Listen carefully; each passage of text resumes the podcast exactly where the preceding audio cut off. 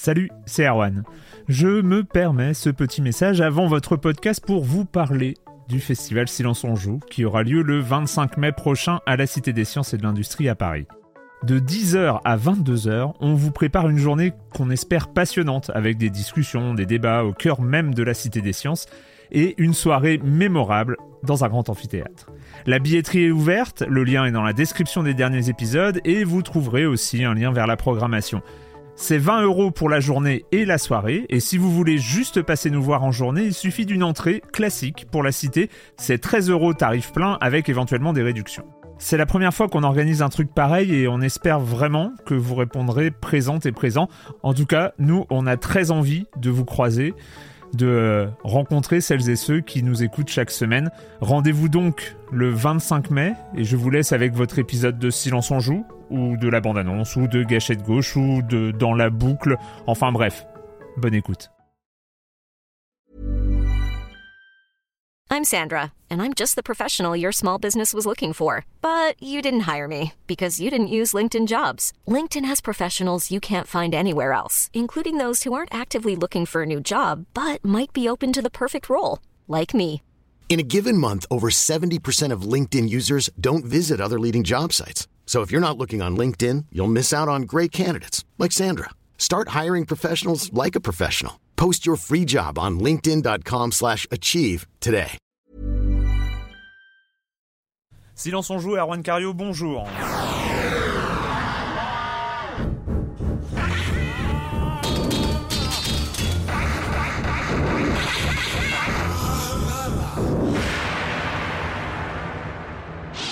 Aujourd'hui, on va parler Burnout, la nouvelle interface de la 360, ce qu'on a retenu du Tokyo Game Show cette année, euh, les petites euh, les petites news de Blizzard qui va s'amuser à faire plus d'argent encore avec ses jeux, de Blob, le jeu de la semaine, Monsieur Fall qu'on recevra pour la chronique jeux de société et on fera un petit point parce qu'on l'a vu de nos yeux sur Prince of Persia.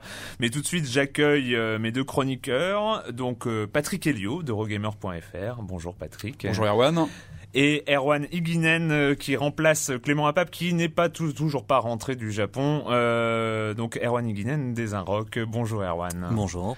On va commencer d'ailleurs par toi qui va nous parler de politique. Non, pas tout à fait, mais presque. Euh, de politique et de voiture. C'est-à-dire Voilà. qu'il y a, euh, il y a quelques jours, euh, il y a eu des joueurs américains qui jouent à Burnout Paradise qui ont eu, euh, qui ont cru voir quelque chose sur sur une des affiches publicitaires qu'on voit. qui ont cru voir parce qu'on on- on passe très très vite On devant. passe très très vite, ils, ils étaient pas sûrs. Sur Ouais. Internet, il y a des gens qui ont recoupé leurs informations et finalement l'information a été vérifiée. Oui, ils avaient bien vu une, une affiche de publicité de Barack Obama Yes, we can. Euh, euh, les gens, les jeunes en particulier, donc à voter, parce qu'en fait, il y a une, aux États-Unis, on peut il y a une procédure de vote anticipé, donc on peut voter dès maintenant.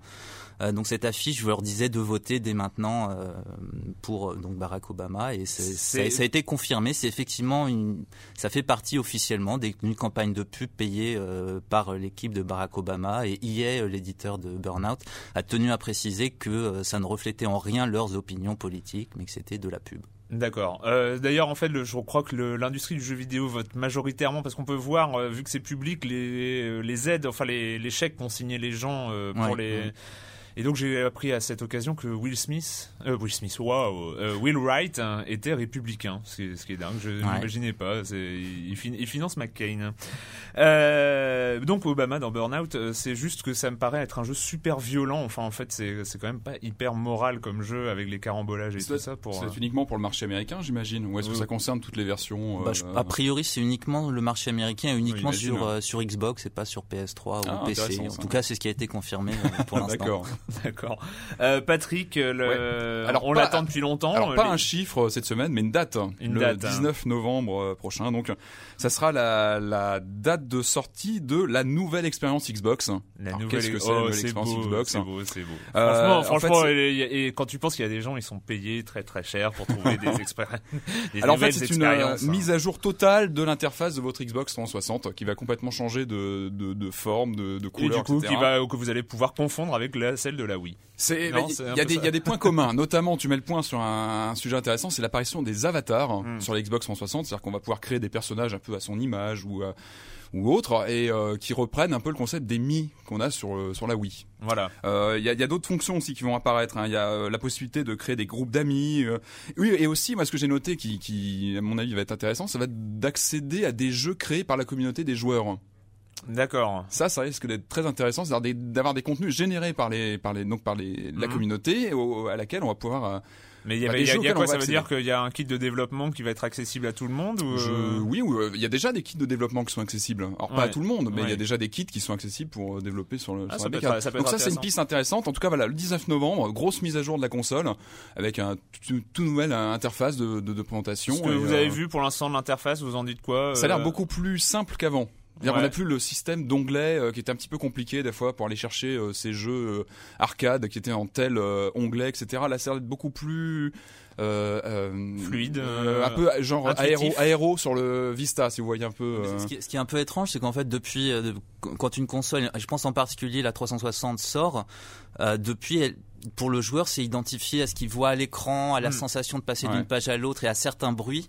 Donc ça, ça, ça risque de faire très très bizarre. Et euh, j'ai euh, d'ailleurs j'ai vu qu'en fait Microsoft laisserait, laisserait la possibilité aux joueurs de conserver l'ancienne ah, interface. Euh, T'en penses quoi de la nouvelle, Erwan J'attends de voir ça, mais moi, moi j'ai envie de garder les petits bruits quand on passe d'une page à l'autre. Ah, les petites pages qui se tournent, ouais, ouais. Alors, d'après ce que j'ai lu, on aurait besoin d'une capacité de, de, stockage pour stocker cette nouvelle interface.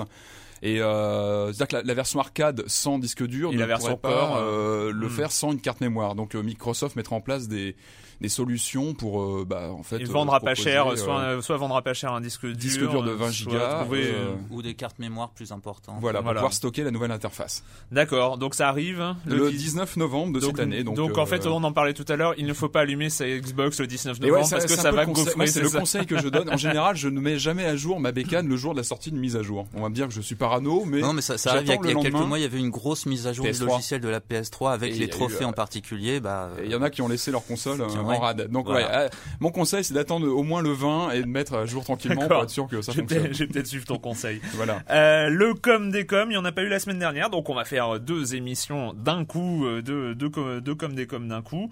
première réaction donc de Truman, c'était sur la DSi, donc on, qu'on va pas évoquer directement, mais il en parle. Donc bien vu pour la nouvelle DS parce que nous en avions parlé avant l'annonce et on avait à peu près vu juste. Enfin bon, tout le monde avait vu juste, hein, on n'était pas les seuls.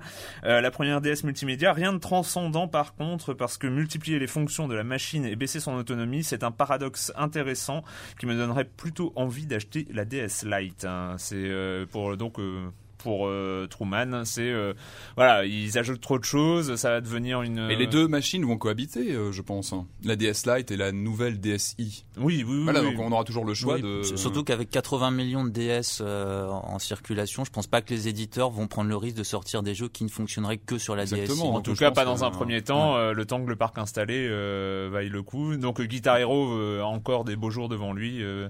faut dire que voilà, c'est Guitar Hero vu qu'on perd le port GBA, on pourra pas mettre les, les, petites touches. Par contre, ce qui, ce qui être, peut être intéressant, c'est les jeux en téléchargement euh, qui, qui va, qu'on va pouvoir stocker sur une carte SD ou sur la mémoire interne de la DSI. Euh, surtout que déjà ceux qui ont pu acheter un linker ou certaines choses que Nintendo n'aime pas trop euh, pour la DS ont déjà pu télécharger des jeux amateurs comme ça. Il y a des choses déjà très intéressantes. très très euh, intéressantes et, et on, touche des fois au conceptuel, des, des choses, les attaques Wi-Fi. Enfin, il y a des choses très très très très rigolotes en homebrew comme on appelle ça. Donc ça, ça peut être ça peut être prometteur. Ça peut être prometteur. Euh, Hen qui parle là de l'émission de la semaine dernière ou qui était donc une émission musicale en absence de chroniqueur. Euh, il demande un peu de surprise. Je connais très mal les musiques de jeu, mais j'avoue avoir été assez déçu par ce podcast. Je m'attendais à des choses plus un peu plus surprenantes de la part de l'éclectique Erwan, c'est moi. Euh, les classiques étaient peut-être un peu trop classiques. Euh, oui, bah en fait, mea culpa. Euh, c'est vrai que la musique de jeu n'est pas une de mes spécialités. C'est vrai que je suis assez euh, grand public, on va dire, et c'est vrai que j'ai pris du très très classique. bah la prochaine fois, j'essaierai peut-être de taper dans les musiques qui m'ont été conseiller dans les commentaires. Comme ça, on arrivera à quelque chose d'un peu plus original. Mais n'empêche que je l'ai réécouté et j'aime bien moi ma sélection. et dernière question de Lautrec. Alors là, qui est une question plus générale. bon, qui donne des compliments, qui fait des compliments à Silence en joue, c'est toujours agréable. vous passez sûrement pas mal de temps à jouer. c'est comme ça quand on est consciencieux. combien de temps par jour au fait? Allez, vous. C'est difficile à juger par jour, parce qu'il y a des jours où on peut pas. Non, mais en moyenne. Une moyenne. Hein. Une heure moi, je peux pas, je peux pas faire de moyenne. Ça peut être euh, pas du tout pendant 4 euh, jours, 5 jours si j'ai trop de travail par ailleurs, comme ça peut être 6 euh, heures de suite. Enfin, et, et, en plus, ah 6 heures de suite, c'est bien ça. Il y a, y a aussi des périodes plus chargées en sortie. Là, en ce moment, c'est un peu la folie. Il y, y, a des gros jeux qui sortent toutes les semaines, donc c'est vrai qu'en ce moment, on a plus tendance à à jouer, euh, à jouer beaucoup. Et alors, euh, la deuxième question de Lautrec, c'est mais vous arrive-t-il d'être saturé, gavé, ou gardez-vous toujours le plaisir intact, le intact, le plaisir de jouer?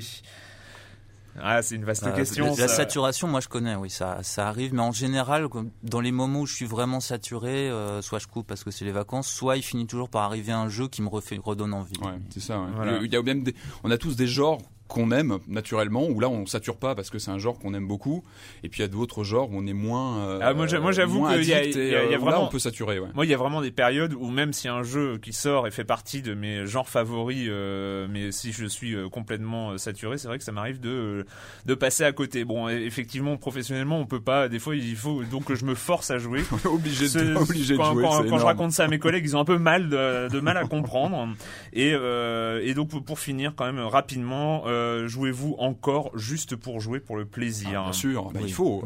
Et, mais, il n'empêche que c'est, je, moi c'est une question que je trouve très intéressante parce que des fois il faut toujours garder à cet, cet esprit-là, finir les jeux par exemple après après en avoir parlé et tout ça. toujours, euh, toujours. Il faut, il faut euh, garder aujourd'hui à jouer pour le plaisir, c'est indispensable si on joue. Bah, quand aujourd'hui tu allumes une Virtual Boy, c'est pas pour le travail, hein, c'est personnel. Donc ça, on, est assez peu. Enfin, je pense que vous êtes peu à, allumer régulièrement une Virtual Boy. On est un tout petit groupe, tout petit groupe de deux. Non mais il faut garder évidemment il faut garder le, plaisir de jouer, sinon euh, c'est pas possible.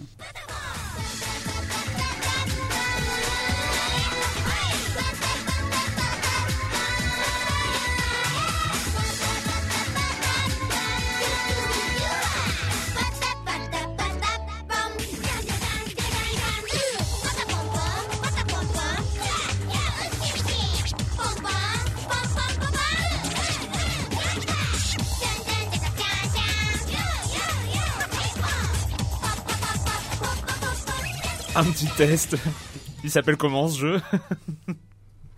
Non. Patapon. voilà. Et on, le savait, donc c'est pas, du jeu. c'est pas du jeu.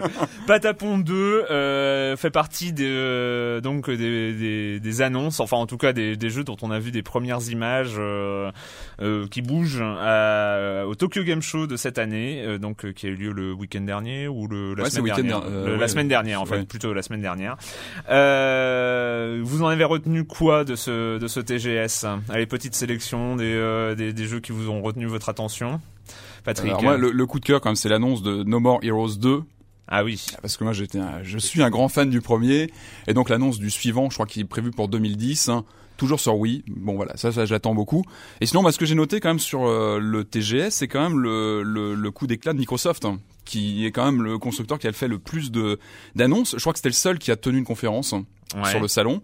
Et, euh, c'est lui qui a multiplié, qui a été le plus actif, on va dire, en termes d'annonces. Donc, qui a annoncé, euh, j'en parlais tout à l'heure, donc la nouvelle, la date de la nouvelle interface, euh, qui a annoncé une, un nouveau volet de Halo 3, donc qui va s'appeler Halo 3 Recon. Ouais. Donc ça sera un standalone. Euh, Ils auraient peut-être pu se de, passer du trailer parce que c'est quand même pas le plus beau trailer du monde. Ce qui est quand même amusant, je trouve, c'est que c'est le constructeur américain qui fait ces annonces, qui joue le jeu du Tokyo Game Show. Ouais en même temps, on sent bien que ça fait quand même des années et des années qu'il euh, il essaye, il, essaye, désespérément. Et ce qui est étonnant, c'est de voir qu'actuellement, ça fait quand même euh, quelques semaines que la Xbox 360 est devant la PS3 en termes de vente au Japon. Hmm. Donc il y a un il y a un phénomène qui est en train de, de prendre. Après, comment ça va, ça va se passer à l'avenir, euh, à suivre. Mais en tout cas, il se passe quelque chose au Japon pour Microsoft. Euh, Erwan, t'en as retenu quoi? Enfin, bah, diverses petites choses. J'ai été marqué un petit peu par euh, une sorte de retour au premier plan de Sega qu'on n'entendait plus trop et qui là a a présenté plusieurs jeux, et en particulier les jeux du de enfin du studio des anciens de Capcom mm-hmm. qui s'appelle Platinum Games. Ils ont montré la vidéo en particulier de Bayonetta, qui est un jeu avec un personnage féminin. C'est énorme, énorme.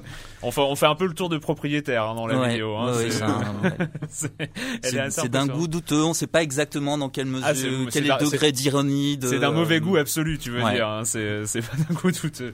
Autre chose. Hein. Oui, il y a eu quelques petits jeux comme ça. Et sinon, j'ai remarqué de façon un peu plus générale, il y avait eu la conférence Nintendo euh, un peu avant le, salon qui ne faisait, faisait pas partie de Tokyo Game Show, mais il y a un peu un, on a l'impression une un retour un peu de Nintendo après le 3 où ils avaient été beaucoup critiqués pour euh, pour avoir peu montré de jeux vraiment euh, gamers. Là, ils ont mm. annoncé euh, du, un retour du jeu Punch Out, des des RPG. Là sur le salon, donc il y avait No More Heroes et euh, Monster Hunter aussi sur les jeux de euh, d'éditeurs tiers. Mhm. Donc il y a un peu un, j'ai l'impression qu'il y a un peu un retour de euh, sur la Wii en direction des joueurs dans des genres plus classiques. Quoi. Oui, il, était un peu temps. Il était un peu temps. Qu'est-ce qu'il y avait d'autre? Il y avait l'annonce des jeux en téléchargement chez Sony pour la PSP. PSP ouais. qui, qui en gros, ça donne quoi euh, Donc euh, Sony a annoncé qu'au Japon, euh, désormais, les jeux seraient vendus simultanément donc en UMD en magasin et en téléchargement via le PSP Store. Je crois que c'est le, terme de la, boutique en ligne. Pour le même prix?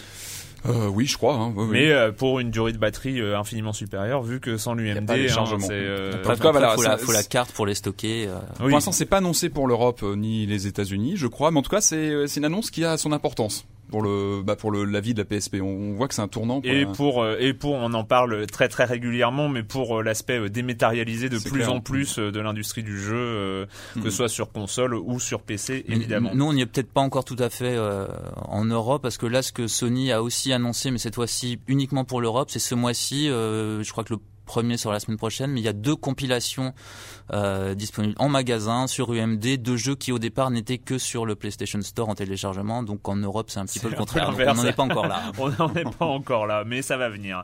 Euh, Starcraft, euh, ben Blizzard qui fait de la, comment on appelle ça dans l'immobilier, de la vente à la découpe, euh, c'est ça.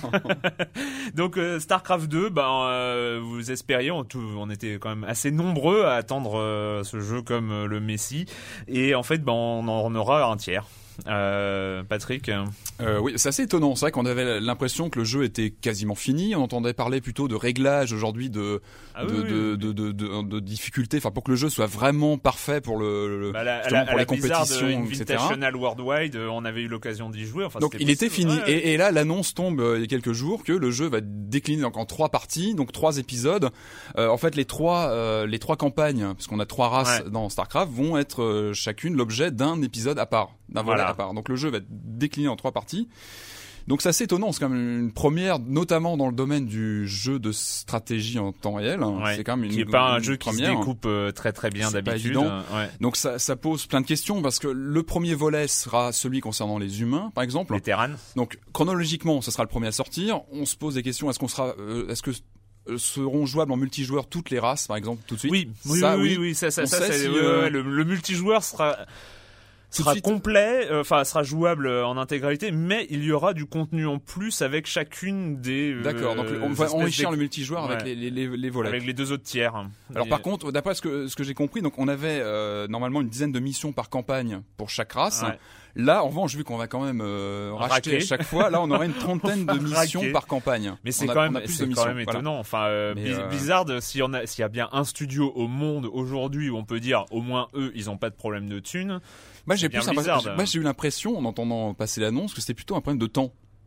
Ah ouais. Ben, tu vois, de dire bon bah il faut qu'on sorte le titre, on n'a pas fini forcément. J'ai euh, l'impression que parmi les fans, ça passe moyen euh, ce genre d'excuses que. On a vu un peu le phénomène avec Half-Life 2. Oui, oui. après, on avait euh, eu le jeu complet suivi d'épisodes supplémentaires. Oui, c'était vraiment des, c'était sur le principe de l'add-on qui se faisait beaucoup justement que, que, Blizzard euh, faisait euh, des épisodes autonomes. Alors que là, c'est vrai qu'il y a une, c'est, voilà, c'est assez étonnant. C'est assez étonnant. C'est un cas d'école. Et en fait, ce qui est, ce qui est terrible dans cette histoire, c'est que même si ça fait hurler, j'ai fait un chat hier sur sur Libération et ça a fait hurler énormément de gens cette annonce. Mais les fans vont bah, acheter. ils vont tous acheter. Et combien vont-ils payer? C'est la question aujourd'hui. C'est à combien vont être vendus chaque épisode. Et alors, pour rebondir sur sur sur ton truc, c'est oui, c'est un une question de temps. Il n'empêche que, comme d'habitude, quand on leur demande quand, Blizzard répond ah bah, bah, quand ce sera prêt. Et, et voilà. D'ailleurs, est-ce qu'on sait si les épisodes vont sortir en même temps ou à peu d'écart ou Non, non, le pas premier, en même temps, ce sera les humains. Donc, ce sera, il sera en premier. Donc, il y a une chronologie des, des épisodes.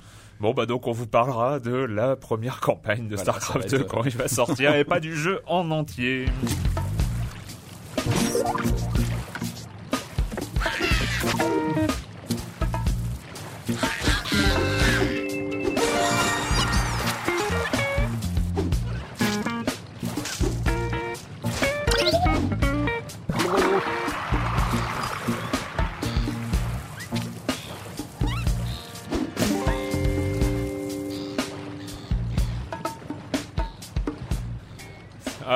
On l'écoute très longtemps cette chanson, cette musique de Blob sur Wii. Euh, allez, Erwan, je te sens motivé pour commencer. Euh, oui, déjà, je pense qu'il faut revenir un peu sur l'histoire du jeu euh, parce que le jeu sort, vient de sortir sur Wii, mais à l'origine, en 2006, il y avait un jeu créé par des étudiants néerlandais dans le cadre de leurs études et qui est qu'on peut trouver sur PC et qui s'appelait donc The Blob. D'où vient ce principe qui a été donc repris sur Wii et sur iPhone. Il y a une version iPhone aussi. Le principe, raconte. le principe, on, on, on dirige un, un blob une, créature euh, qui roule et qu'on peut faire sauter. Une espèce de barbe à papa. Euh, en quelque sorte, oui, hein. qui, qui évolue dans un monde, un monde qui est devenu très triste parce qu'il y, y, a un pouvoir dictatorial qui a euh, retiré toute couleur. Je sens, très, je sens très impliqué par le scénario.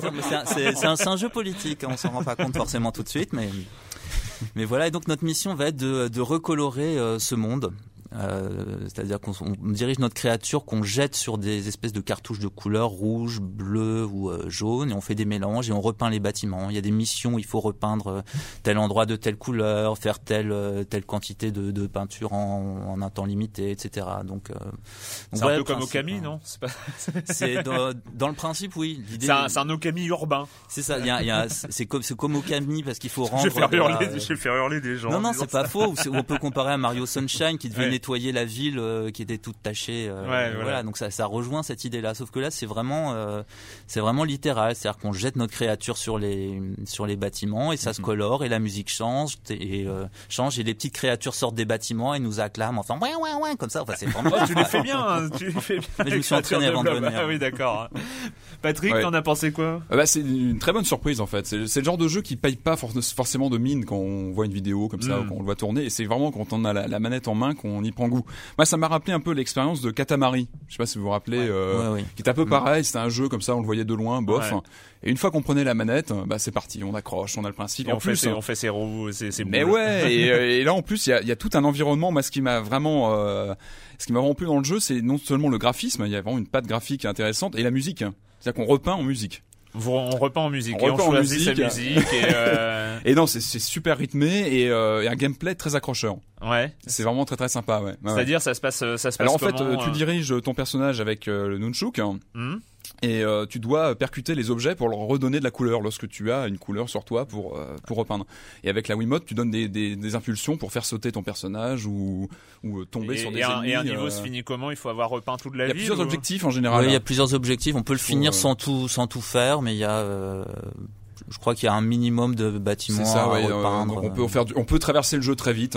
Ouais. Et mais l'intérêt c'est quand même de remplir toutes les missions euh, toutes les missions accessoires, etc. Et c'est ouais ouais non non c'est vraiment vraiment sympa. Ouais, parce qu'il y, y, a un vrai plaisir déjà rien que rien qu'à diriger la créature déjà en soi et ensuite de euh, d'envoyer la créature entrer en contact avec les bâtiments. C'est vraiment très euh, visuellement très direct quoi. Très. Hein. Et est-ce qu'il faut avoir un peu de goût entre guillemets sur les couleurs ou bah, on finit par faire des mariages. Hein, peut-être qu'il vaut mieux pas avoir trop de goût justement. Il vaut mieux pas être daltonien, c'est mieux parce qu'il faut vraiment jouer avec les couleurs parce qu'on nous demande des fois de repeindre comme tu disais tout à l'heure donc d'une couleur donc faut faire des mélanges etc.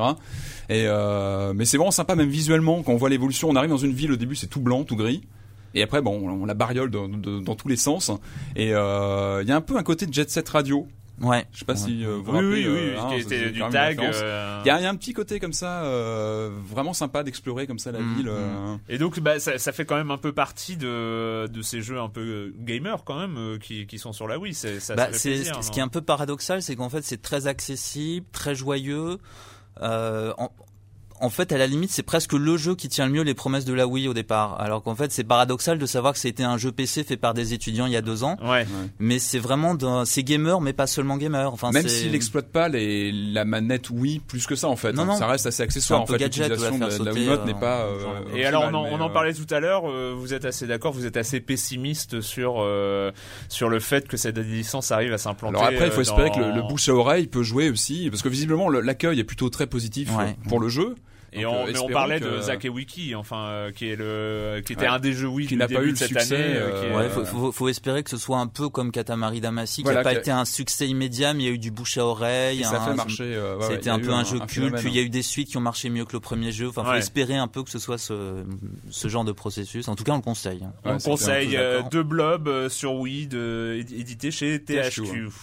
eh bien, on va accueillir comme chaque semaine Monsieur Fall de TrickTrack.net pour la chronique jeux de société Bonjour Monsieur Fall. Bonjour mon cher Erwan. Cette semaine, je vais vous parler du Spiel des Jahres 2008.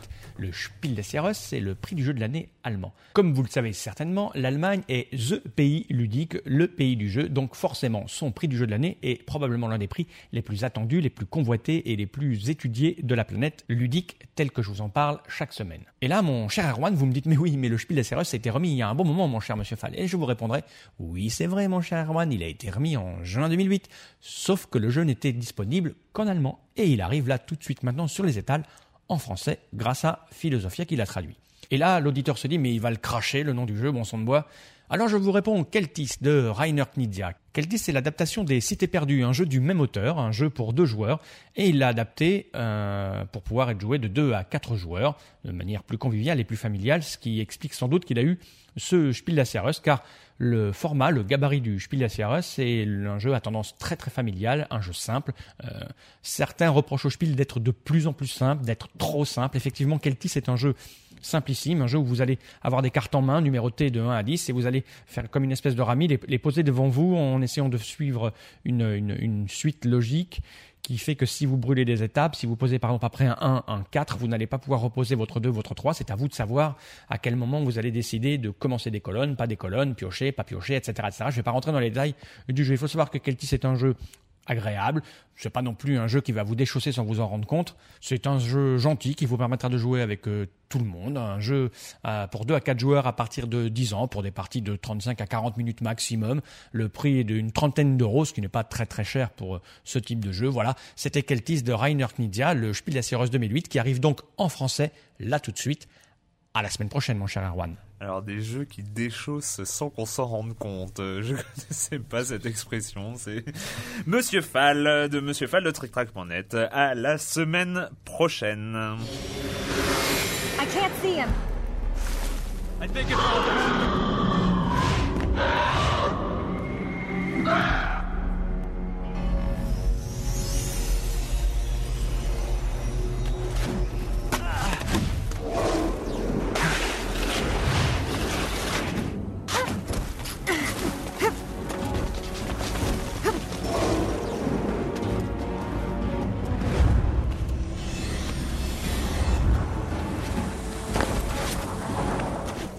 Prince of Persia Ubisoft. Alors si on en parle cette semaine, parce que ça ne sort pas tout de suite, ça sort euh, début décembre, mais c'est que euh, Patrick et moi, eh ben, on a eu un, petit peu de chance. Euh, on est allé à Montréal et dans le studio de développement, oui. Dans le studio de développement d'Ubisoft, on a passé une petite journée, un peu plus, au milieu des 160 personnes qui développent encore le jeu, qui finissent de développer le jeu, et donc on a eu, on a eu la chance d'y toucher, de manipuler, de discuter avec des gens qui l'ont fait, etc. Donc on et on, on, va vous en parler un petit peu, mais tu vas commencer. Tiens, Patrick, allez, voilà, je te, je te donne la main. Je te remercie, je te remercie. non, ben ouais, ouais, j'avais, j'apprenais un petit peu l'orientation euh, cel shading du prochain Prince of Persia, c'est-à-dire qu'on avait vu des visuels depuis un petit moment. Donc euh, très genre dessin animé. Ouais, parce que moi j'étais plutôt attaché au côté réaliste de la précédente trilogie, donc qui était aussi euh, développée chez Ubisoft. Hein.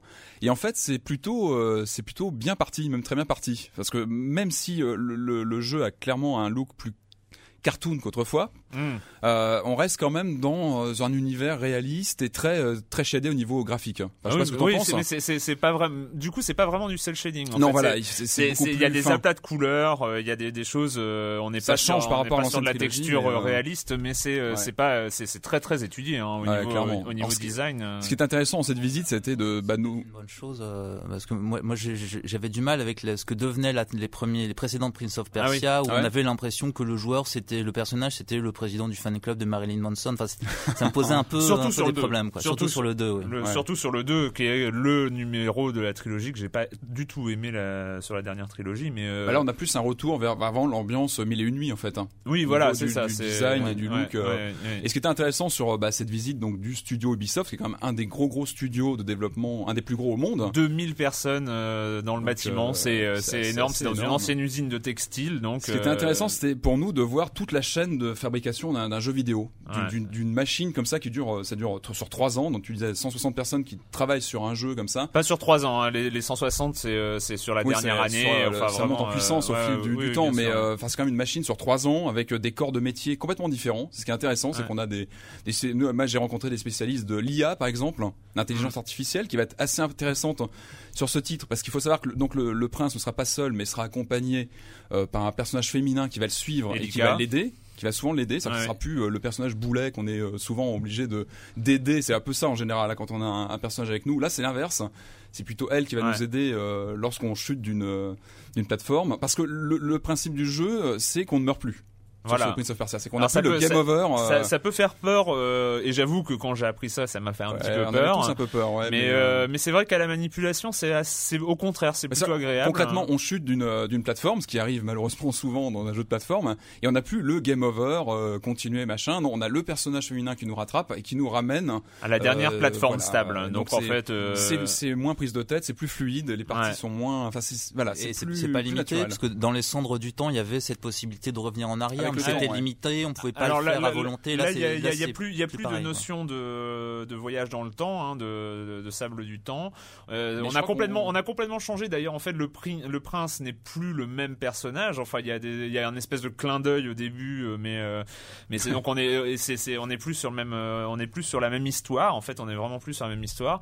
Et il y a plus de voyage dans le temps. Et c'est, et, mais le sauvetage est illimité en fait. Sauf que quand c'est un sauvetage dans les phases de plateforme, on revient à la dernière plateforme stable, ce qui peut dater en fait parce que on peut courir sur les murs, s'attacher, accrocher à un poteau, etc. Et, euh, et pendant les combats, parce que donc il y a des combats, la spécificité des combats, c'est qu'on se retrouve toujours avec face à un seul ennemi. Il n'y a pas de combat contre plusieurs ennemis, mmh. donc c'est vraiment euh, euh, ça. Et quand on meurt, en fait, donc Elika, notre partenaire, nous sauve quand même, mais l'ennemi regagne de la vie. Moi, ce qui m'a fait passer un temps dingue sur euh, sur euh, un des boss, euh, enfin qui est le, morflé, ouais, le hunter, le hunter, donc qui est un des, des premiers boss. Et c'était un, un, temps dingue parce que je, je, je, grignotais un petit peu, je galérais pour grignoter un petit peu. Il me foutait deux trois trempes et puis donc je me relevais, mais lui aussi. Et du coup, en tout, cas, voilà, il y, a des parties pris comme ça qui sont qui peuvent un peu, on se demande avant de le voir tourner, et finalement ça, ça s'annonce plutôt intéressant.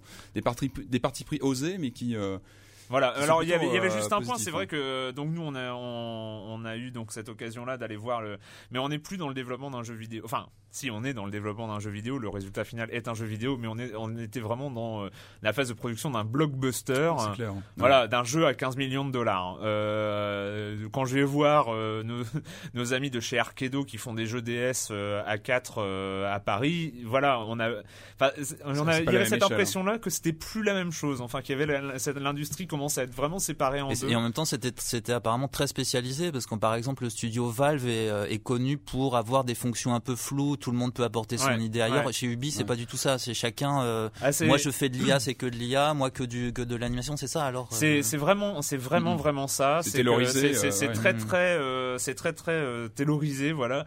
Même on a eu on a eu l'occasion d'aller voir l'université, enfin le, le, campus Ubisoft comme ils appellent ça, bon qui est pas du tout un campus, c'est un étage dans un gros bâtiment, mais même où les élèves, il y a ceux qui vont faire de l'animation, ceux qui vont faire de la modélisation, ceux qui vont faire du game design, ceux qui vont faire du level design. Donc c'est très très segmenté. Ubisoft, c'est assez rigolo pour la, petite anecdote. Ubisoft a essayé de disons de, de, contrecarrer un peu l'effet euh, voilà quand on a autant de personnes qui travaillent sur des petits détails genre euh, le mec il est textureur euh, donc il va passer passer des mois à, dessiner les textures des murs et ce genre de choses. Mais pour qu'il y ait un espèce de une espèce de cohérence ils ont mis une phrase enfin il y, a, une espèce de thématique générale sur le jeu sur le sur, le jeu pour que chacun à sa manière participe. Mais c'est vrai que voilà on n'est plus dans le petit ce qui est intéressant enfin on a aussi visité le studio de motion capture donc là où on on, donc on, capture les mouvements d'acteurs euh, qui seront utilisés notamment pour les cinématiques ou, d'autres passages du jeu. Où là, on se dit vraiment qu'on se rapproche vraiment de bah, des techniques du cinéma complètement, avec des, acteurs qui sont employés, avec des techniques de mise en scène. Euh, c'est assez impressionnant ce, studio de motion capture avec les, 50 caméras qui encerclent les, qui entourent les euh, les, les, acteurs et ouais, on, est vraiment proche de techniques du cinéma, de façon de faire qui euh, sauf que sauf que euh, les 160 personnes qui travaillent euh, à, à, la, à la construction d'un jeu sont toutes devant leur ordinateur. Enfin c'est on a il y, a quand même pas euh, voilà c'est très très impressionnant. Mis à part le bruiteur qu'on a vu on a vu ah oui qui travaille vraiment à l'ancienne hein, voilà, qui est dans une espèce de cave impressionnant, avec plein de matériel un peu bizarre. Voilà donc Prince of Persia on vous en reparlera début décembre c'est donc chez Ubisoft sur PS3 360 euh, entre autres, entre autres, peut-être d'autres plateformes. À vérifier, mais on en parlera. on en reparlera. Et eh bien voilà, c'est fini pour cette semaine pour le jeu vidéo et la question rituelle. Et quand vous ne jouez pas, vous faites quoi, Erwan? Euh, là en ce moment je lis un livre de euh, Kazuo Ishiguro qui s'appelle Auprès de moi toujours. Alors Kazuo Ishiguro euh, est né au Japon mais euh, c'est quelqu'un qui vit depuis l'âge de 5 ans, c'est un quinquagénaire maintenant depuis mm. en Angleterre. C'est un, donc un écrivain anglophone qui est peut-être surtout connu pour le roman Les vestiges du jour qui a été adapté en film par James Ivory avec l'histoire d'un vieux majordome anglais. Et donc ce livre-là, Auprès de moi toujours, c'est un livre qui date de 2005 et qui, qui commence en racontant un peu la vie sur le mode du souvenir dans une institution d'éducation anglaise, etc qui paraît assez classique et puis au bout d'un moment on comprend que c'est des clones et qui sont euh, et, qui sont là. Bon je veux pas trop en dire mais que disons leurs organes euh, vont avoir euh, vont pouvoir servir. Donc c'est ça en fait qui est très intéressant. Je veux pas en dire trop pour pas dévoiler trop ce livre là mais c'est disons de la science-fiction qui ressemble pas à de la science-fiction et qui est de la science-fiction quand même. Enfin voilà. Je, veux pas en dire trop parce que j'en ai déjà trop dit. Donc ça s'appelle auprès de moi toujours de Kazuo Ishiguro. D'accord. Patrick moi je suis je suis allé voir Appaloosa je sais pas si vous, entendez, si vous avez entendu parler Appaloosa Appaloosa ça quelque chose. Un western. Ah oui, enfin un western. Ça faisait des années que j'avais pas vu un bon western, voilà, euh, au cinéma. Donc avec euh, Ed Harris qui est aussi euh, directeur du film. en français, on dit réalisateur. Réalisateur du film. Vigo Mortensen, Jeremy Irons, donc quand même des pointures euh, à l'écran et très très bonne surprise. Enfin vraiment pour les, les fans de western, c'est vraiment du western très classique en fait. Assez classique, ouais, ouais, ouais. c'est euh, assez en longueur et tout, mais c'est super bien joué. Et puis voilà, rien que les têtes d'affiche, un bon scénar. Enfin c'est voilà, moi j'étais un peu en manque de western depuis quelques temps et là voilà, c'était.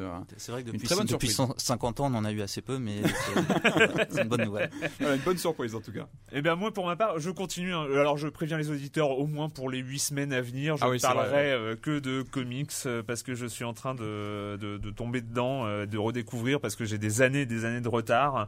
Alors euh, la dernière, enfin c'est pas une trouvaille parce que c'est une des très très grosses ventes, euh, un très très gros succès de Marvel ces dernières années. C'est Marvel Zombies. Donc voilà, il y a un virus zombie qui touche les super héros et en fait ils sont infectés et donc ils bouffent toute l'humanité en trois jours. Parce qu'en fait des zombies super héros c'est un petit peu c'est un petit peu difficile. Donc au bout de trois jours, et eh ben ils ont faim, ils commencent à se friter la gueule eux, mais ils sont pas comestibles. Hein. et donc euh, voilà, ils cherchent une solution. C'est euh, Robert Kirkman euh, au scénario. J'en avais, j'avais déjà parlé de BD de lui. Il est responsable de Walking Dead aussi. Et, voilà, il y a le tome 1 et le tome 2 et le tome 3. Alors les, les plus importants étant le tome 1 et le tome 3. voilà, c'est Marvel Zombies que je conseille pour tous ceux qui connaissent, qui ont un minimum de culture Marvel. C'est un vrai délice. Ben voilà, on se retrouve très bientôt pour parler jeux vidéo sur l'IB Labo.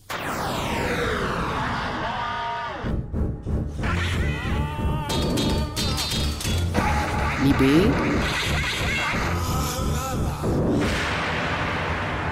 Labo.